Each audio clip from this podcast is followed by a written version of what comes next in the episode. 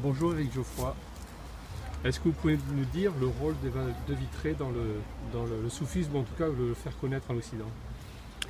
Euh, Eva, euh, bon, que j'ai connue entre 1900 1983 et 1985 et qui a été déterminante dans mon, dans mon propre parcours spirituel, Eva est celle qui a fait connaître euh, Jalaluddin Rumi, Mevlana, donc le grand poète persan euh, qui est mort en 1273, celle qui, l'a fait connaître au monde francophone. Rumi était déjà connu dans le monde euh, anglophone, elle était déjà traduit en partie, mais euh, donc dès qu'elle a découvert ce personnage, en traduisant en français le, livre de Mohamed Iqbal, un, un- donc un, un grand penseur et soufi indien qui est mort en 1938, re- reconstruire la pensée religieuse en islam, elle a découvert que Iqbal parlait de son maître, son maître c'était Rumi, qui lui était mort en 1973, et donc elle a euh, donc après, elle a consacré sa vie, elle a pris le persan, et puis donc elle a traduit Rumi, elle a écrit sur Rumi, et c'est vraiment elle qui, a fait connaître dans une partie du monde, mais en tous les cas dans le monde francophone.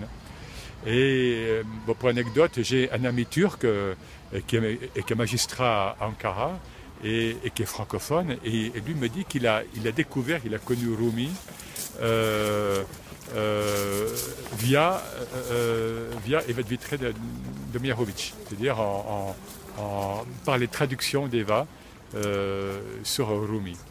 Donc elle a, elle a eu un rôle important, notamment dans le soufisme plus généralement.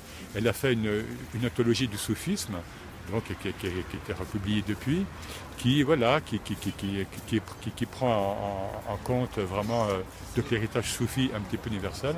Elle-même n'était pas arabisante, elle me le disait. Euh, mais voilà, donc, mais son apport vraiment principal, c'est la- de, nous avoir fait euh, découvrir ce parfum donc, de Rumi. Euh, en- encore une fois, donc en écrivant sur lui, en le traduisant surtout. Et donc, elle a, traduit donc, euh, et pour elle, c'était une œuvre énorme, parce que c'est comme une. C'est en, termes de quantité déjà, hein, euh, 45 000 vers à peu près.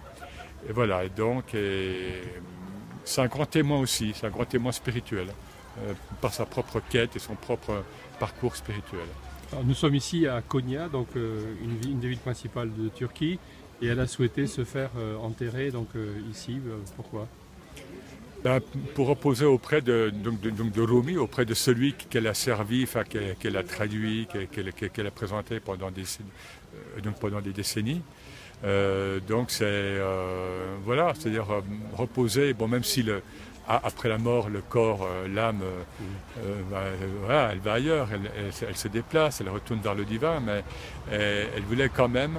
Bon, ça c'est de la tradition euh, islamique, hein, mais, mais on le trouve bien sûr ailleurs. euh, dans d'autres traditions spirituelles, elle voulait quand même euh, que ses restes euh, reposent auprès de son maître. quoi. Donc c'est une, une reconnaissance, on va dire, une fidélité éternelle. en Une sorte. fidélité éternelle, tout à fait, dans l'éternité. C'était voilà, elle, elle a consacré quelques décennies de sa vie d'être euh, vivant incarné à Rumi, et là c'est pour l'éternité.